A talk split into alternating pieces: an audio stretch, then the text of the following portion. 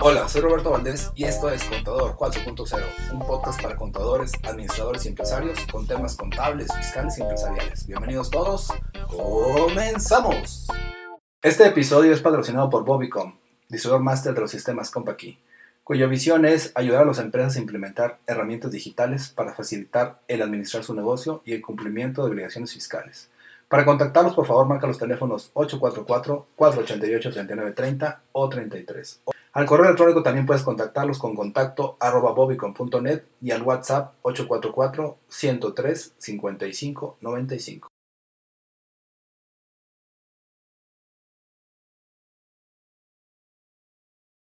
¿Has perdido la información de tus sistemas Compact y por robo o virus? Con Compact y Respaldos, ahora tienes la información de tus empresas de forma segura y disponible en el momento que la necesites, ya que es una aplicación con almacenamiento en la nube, que te ayuda a respaldar y recuperar la información de tus sistemas Compact y con altos estándares de seguridad. Compact y Respaldos detecta en automático los sistemas instalados en tu equipo y sus bases de datos. Con solo un clic, respalda tu información o prográmalos automáticamente con la frecuencia que necesites. Únicamente, instala, ingresa con tu identidad Compact y Nube y comienza a respaldar. Porque tu seguridad es nuestro respaldo. Pregunta por el espacio que mejor se adapte a tus necesidades. Contacta a tu distribuidor o llámanos.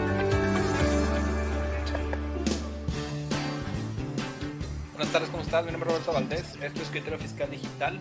El programa que tenemos para el día de hoy es fecha de acumulación de ingresos y el formato pre prellenado a base sobre la propuesta de reforma del outsourcing, así como la declaración anual de Contador, buenas tardes, ¿cómo estás?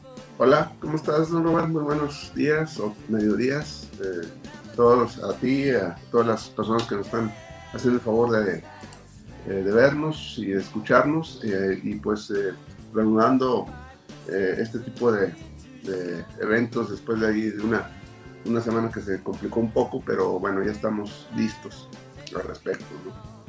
Es correcto, contador. Ahorita aprovechamos iniciando con un video que, que se denomina de Compa aquí Respaldos, debido a que esta, esta semana que acaba de pasar, eh, dos clientes al menos tuvieron problemas ahí con su, con su, información, con su servidor, se les dañó.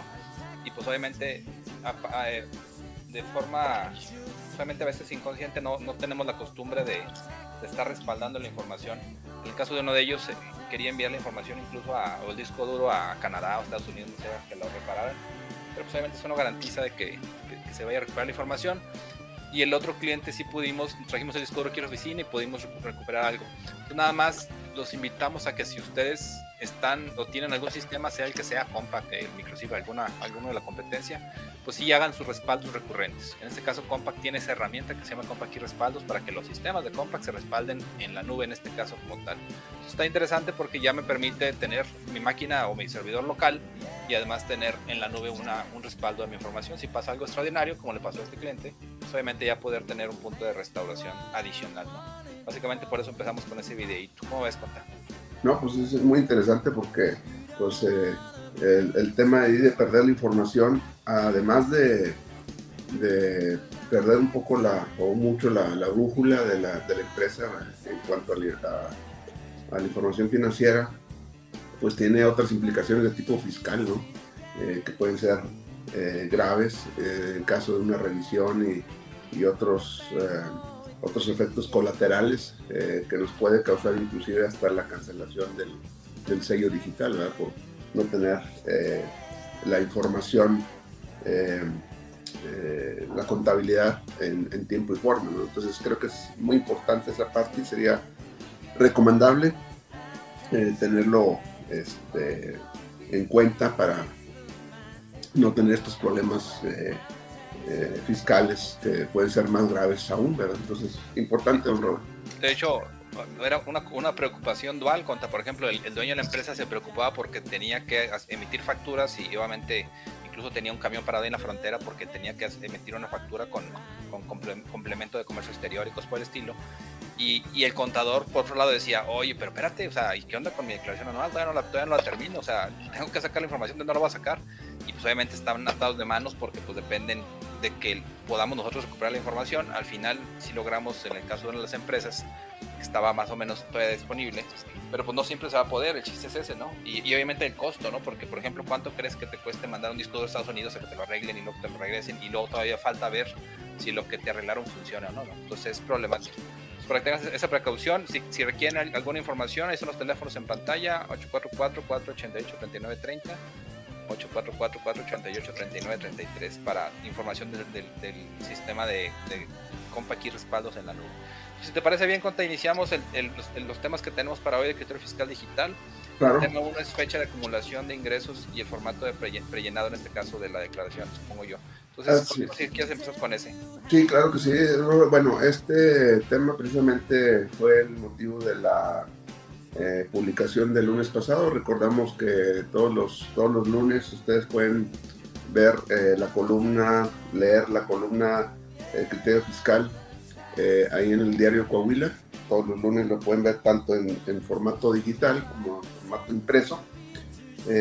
Lo, lo, pueden observar y precisamente el tema que, que, abordamos fue la fecha de acumulación en relación con el formato de prellenado. como antecedente, ya de hecho lo habíamos comentado en sesiones pasadas, hay una nueva regla miscelánea, que es la regla 3919 eh, de la miscelánea fiscal para el 2021, donde se prevé que ahora los, eh, los pagos provisionales de las personas morales del régimen general, eh, pues va, van a venir los datos prellenados basados en los CFDIs de ingresos emitidos. ¿Qué quiere decir? Que en, el, en un mes, ahorita todavía no está funcionando o no está disponible, se espera que probablemente este, pueda estar en las siguientes semanas, se habla de mayo o junio, eh, que ya esté eh, en funciones esta, eh, esta nueva modalidad en donde se, el, SAT se va a basar en los CFDIs de ingresos emitidos en el mes y esos datos los va a transportar a el pago provisional, a las ventas del, del mes. Es decir, no los vamos a poder editar, va a venir ya, ya el formato prellenado. Eh, hasta ahí, pues ya creo que hemos hablado mucho de ese tema, de la importancia de hacer una conciliación de los FIs emitidos, los, eh, las ventas eh, declaradas, lo que está en la contabilidad, etcétera. Creo que y hay las herramientas para eso. aquí el detalle, es de que, y esto es un caso real, hubo empresas eh, recientemente, un par de ellas, que eh, pues cuestionaban la siguiente eh, situación, dicen, oye, es que fíjate que yo, una empresa presta servicios de maquila y ellos acumulan o tienen que hacer un ingreso equivalente a, cierto monto o cierto porcentaje de los gastos del mes, que son, eh, a veces aplican un markup que le llaman ellos. El detalle es de que, pues como tiene, está basado en los gastos del mes, vamos a pensar que es del primero de abril al 30 de abril, pues eh, tienen que conocer cuántos gastos hubo en el mes para decir, sabes que de los gastos que hubo en el mes voy a aplicar un 5%, un 6%, el que se haya determinado. Pero obviamente pues tiene que terminar el mes para saber cuántos gastos tengo, o sea, no, no puedo hacerlo antes. Y eso significa que pues una vez cerrado, terminado el, día 30 de abril, pues ya vamos a suponer que son, eh, eh, pues tienen toda la, la información eh, en tiempo y forma, pues vamos a pensar que para el primero de mayo ya sé cuántos gastos tengo y entonces ya puedo hacer la factura. El tema es de que la factura pues ya lo harían con fecha del primero de mayo, no con fecha del 30 de abril.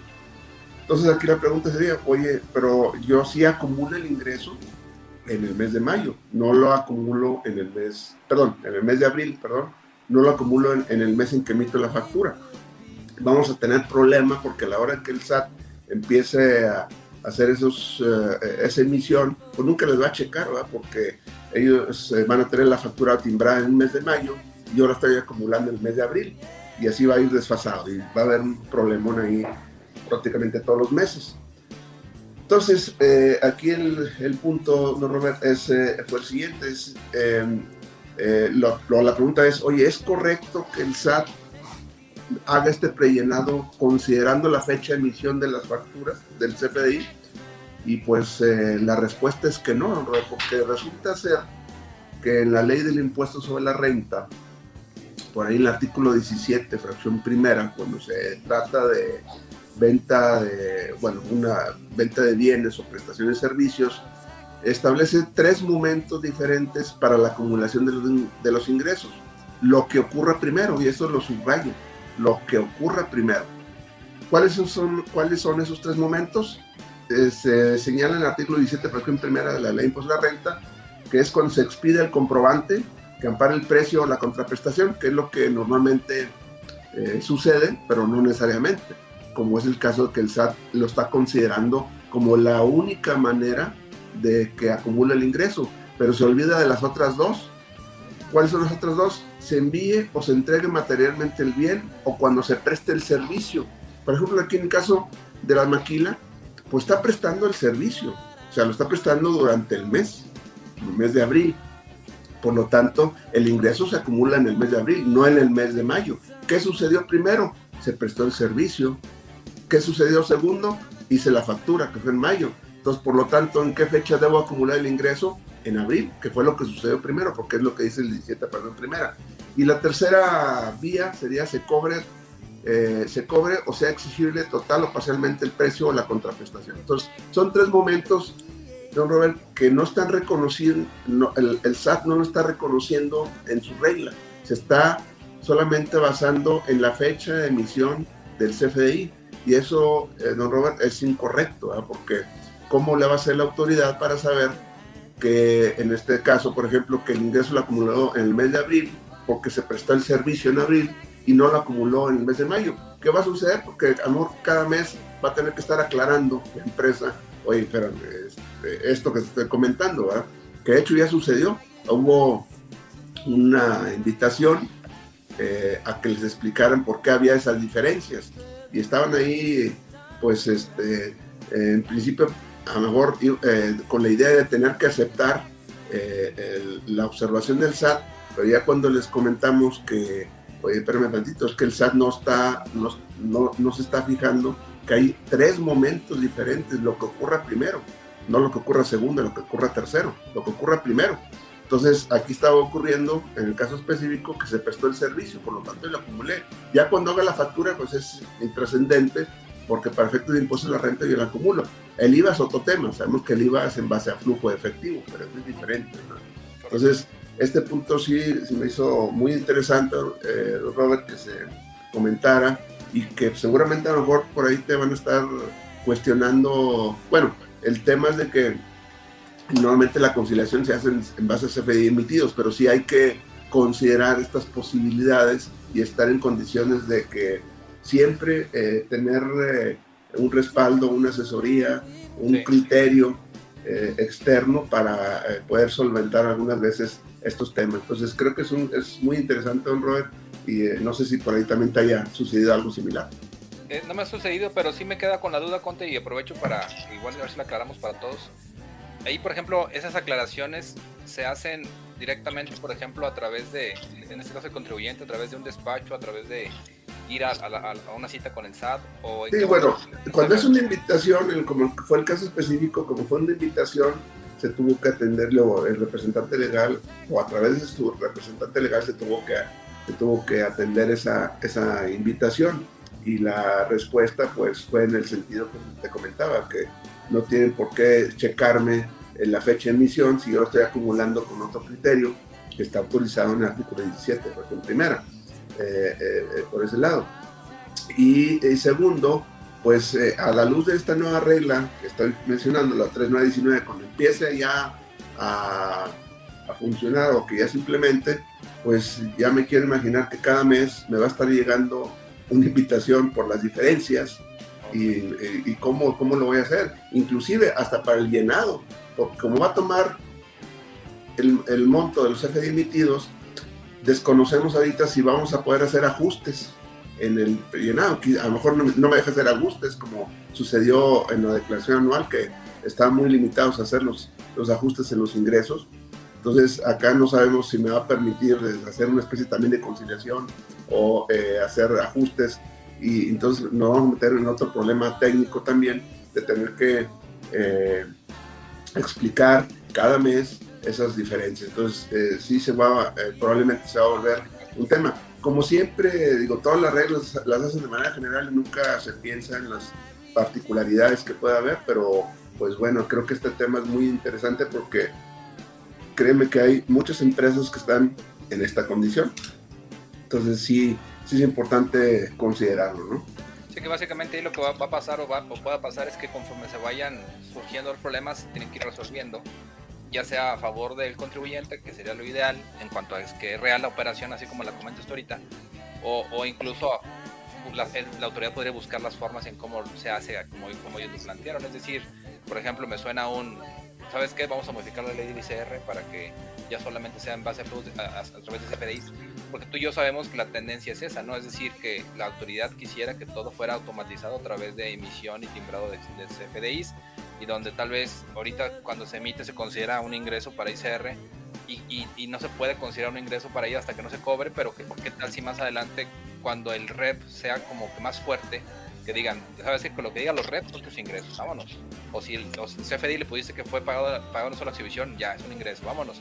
Y también el IVA se podría manejar en, ese sentido. A lo que voy a decir que la tendencia es esa, contra yo no sé, y no quiero dar ideas ahí a la autoridad, pero yo creo que la tendencia sería que cómo le hace el SAT para que eso ocurra y que ya no haya ese tipo de situaciones que, que son reales, son la operación de la empresa, pero pues que para ellos tienen que estarlas viendo de una por una pues es problemático para efectos de la sistematización o automatización que ellos están buscando y desde hace mucho tiempo.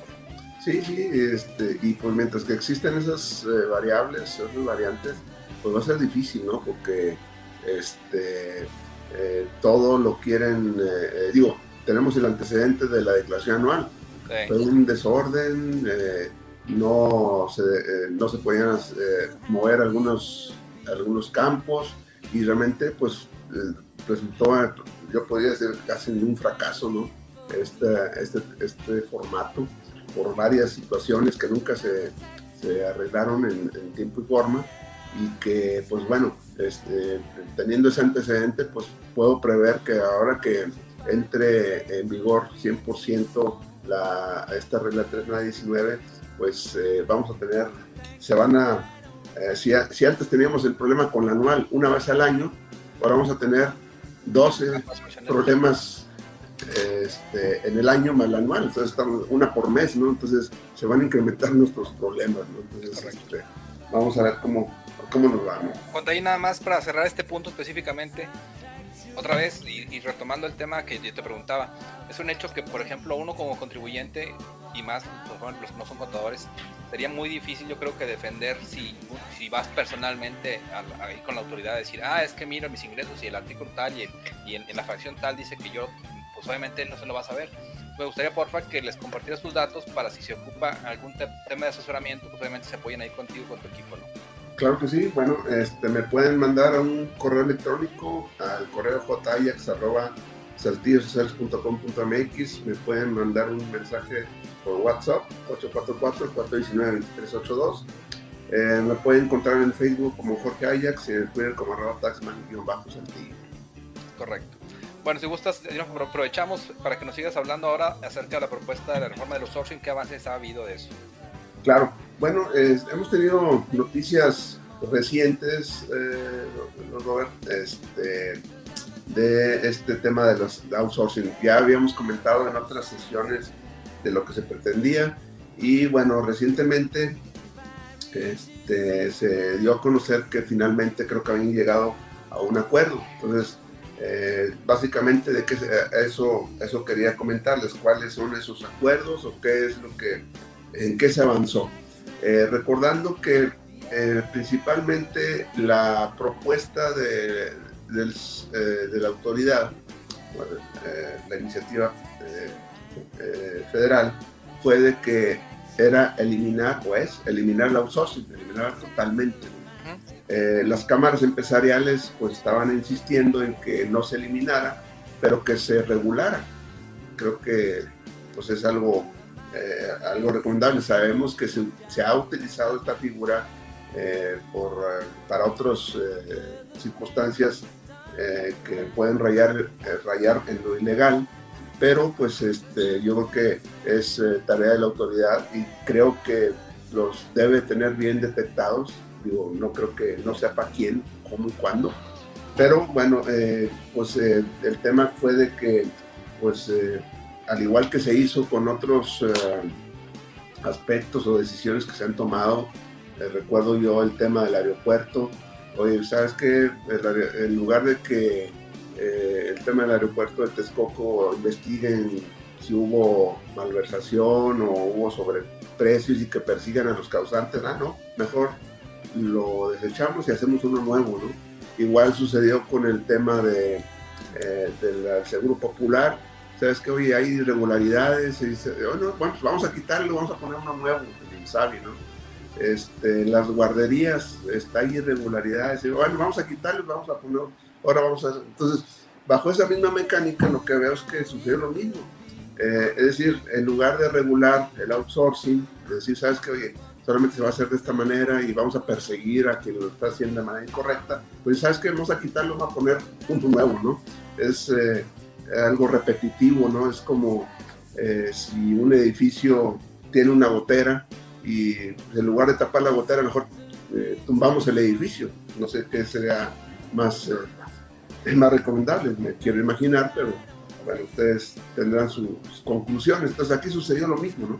Quiten todo y vamos a poner una figura nueva. Bueno, en ese punto realmente no se avanzó, se sigue bajo el esquema de eh, desaparecer el outsourcing y el, un pequeño avance que hubo, realmente no, no, es, no, es, tanto el avance en este punto, de eh, solamente se, se iba a permitir trabajos especializados.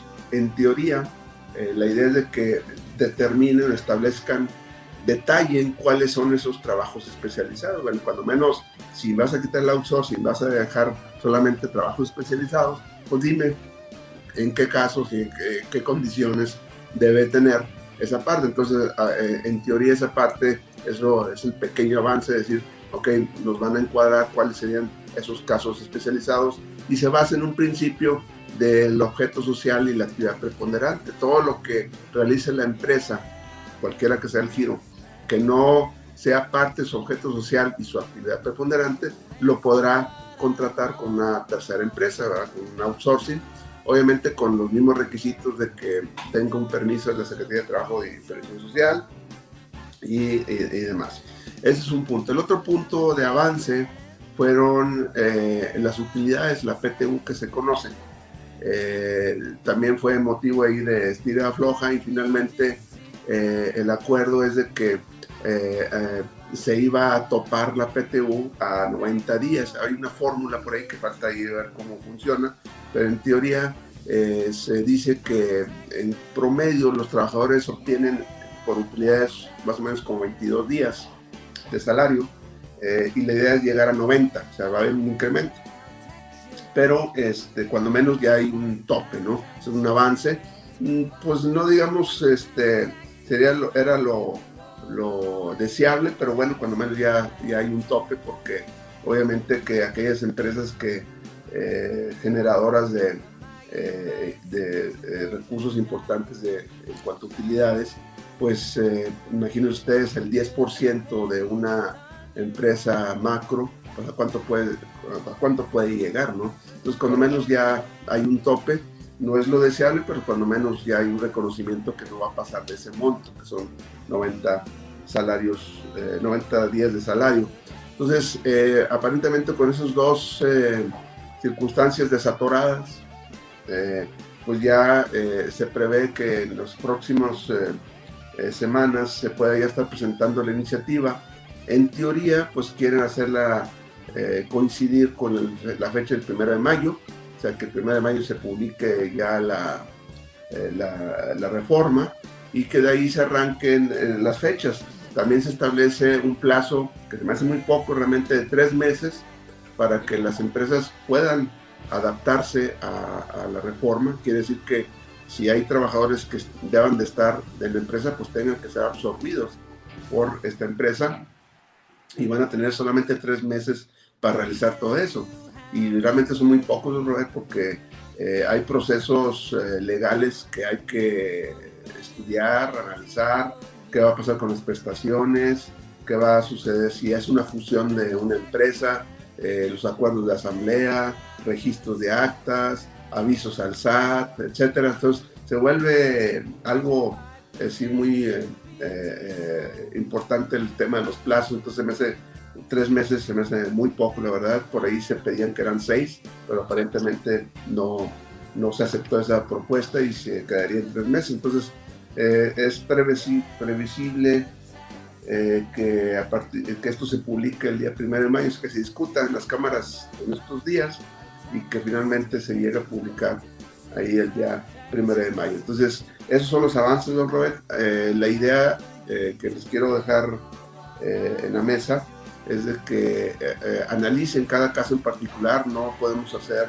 este, recetas eh, generales, cada caso es particular, cada caso tiene diferentes formas de, de, respuesta y de resolución. Entonces sí, la recomendación es de que podamos en cada caso evaluar cuáles son las alternativas, eh, tener el respaldo de los abogados laborales, es muy importante esa, esa rama de la, eh, del derecho, ¿no? de los, eh, la parte laboral, porque probablemente se ven inmiscuidos temas del sindicato, en su caso que haya, temas este, de, prestaciones, etcétera, de, antigüedad de las, de las, de las personas. Entonces sí es una, aquí la idea no, Robert, es de que cada empresa haga su evaluación de cuáles serían las alternativas y los pasos a seguir. Eh, nos quedan algunos días para el 1 de mayo, yo creo que es una época propicia para, para este punto, pero eventualmente pues se va a tener que, ver en el corto plazo. ¿Cómo lo ves? Pues está, pesadito por el tema de los plazos, como tú dices. Eh, la realidad es que, como tú dices, sería ideal empezar a, investigar cuál va a ser el esquema en el cual podría trabajar mi empresa en base al tamaño y lógicamente a, si están trabajando no con outsourcing. Eh, aproveché aquí para poner en pantalla tus datos con todo, igual otra vez el correo jax.com.mx y el WhatsApp del contador Jorge es 844-419-2382. Pensando en eso que tú dices, Conta, en el tema de, de, que si se ocupa algún tema de asesoramiento o de análisis o de sentarnos a ver qué se tiene que hacer, obviamente a todavía tenemos algún lapso de tiempo para hacerlo. No sería ideal, como buen mexicano, eh, que al final a las 12 digan, oye, ¿qué voy a hacer? Se llama, el mes que entra empieza, pues ya, o sea, no es el momento, yo creo indicado, o sea, estamos todavía... O se toman decisiones muy precipitadas que a lo mejor pueden ser equivocadas, ¿verdad? Es correcto. Eh, es un tema así muy, porque digo, obviamente sí he estado ya viendo esos temas, obviamente los primeros que se están acercando son las... Eh, las empresas extranjeras, las maquiladoras, las transnacionales, que obviamente pues tienen un equipo eh, más eh, robusto, eh, jurídico, fiscal, contable. Y, pues bueno, se, analizan, se analizan este, esquemas como tipo fusión, esquemas de, de sustitución patronal, etc. Entonces, eh, pero pues hay que empezar a trabajar ya sobre eso. O sea, realmente eh, cualquiera de, la, de, la, de, las opciones que se puedan tomar, pues es importante ya irlas planeando, ver las fechas, eh, porque si bien comentas, pues si lo dejamos ahora sí que al último, pues nos van a agarrar los indios, como a veces sucede, ¿no? Ya cuarto para las 12, como ya es costumbre. Conta, aprovecho que estamos aquí al más o menos a la mitad del programa, ya, ya para, nos falta un tema para, para comentar acerca nada más de lo que viene para las 100 semanas, si me permites. Claro. Eh, tenemos eh, el día 12, el lunes 12 de abril, es un evento de Compact Open. Este evento básicamente va relacionado con el tema de venta en línea. Ahora con el tema de la pandemia, muchas empresas han bajado sus ingresos porque no, no tienen una página donde vender. El Open es para venta en línea. Eh, creo que al siguiente día tenemos el de CP, el de CP Audita, que es cómo hacer, cómo, cómo prevenir y superar una auditoría electrónica del SAT. Es un tema recurrente que tú ya hemos venido hablando aquí en el programa de Escritorio Fiscal Digital durante las últimas semanas. Nosotros también nos invitamos a este eventito. El miércoles 14 tenemos un evento que se llama Decide. Ese es, un, es una herramienta que Compa que acaba de sacar, yo la uso mucho para tener en mi celular información de mi empresa de ventas, de compras, de saldos, de cuentas, de cuánto me deben, de cuánto debo. Entonces es información en la nube de los sistemas Compa aquí. Y por último, el lunes 19 está el Open. Si alguno de ustedes que nos está viendo les interesa, pueden mandarme un correo o un WhatsApp al 844-162-3159 y lo agregamos ahí a la lista de difusión para hacerle llegar las invitaciones y las ligas de, de contacto y de acceso. Entonces, si gustas, contador, eh, el último tema que tenemos para el día de hoy se llama Declaración Anual de Personas Físicas, Plazos y Problemas Técnicos. Si puedes comentarnos, por favor. Claro que sí. Bueno, eh, eh, ya que dejamos un poco atrás el tema de las declaraciones anuales de las personas morales con todos los problemas que estuvimos comentando a través de estos medios, pues ahora nos enfrentamos con el tema de las declaraciones anuales de las personas físicas y pues empezando en abril empezaron los problemas, ¿no? Bueno, hubo una buena noticia se prorroga hasta el 31 de mayo. Bueno, no sé si es bueno o malo, hay que evaluarla. Hasta el 31 de mayo el, vencimiento eh, en lugar del 30 de abril. Digo bueno o mala porque pues eh, si hay saldo a favor, por pues, lo que quisiéramos es presentarla antes, ¿no?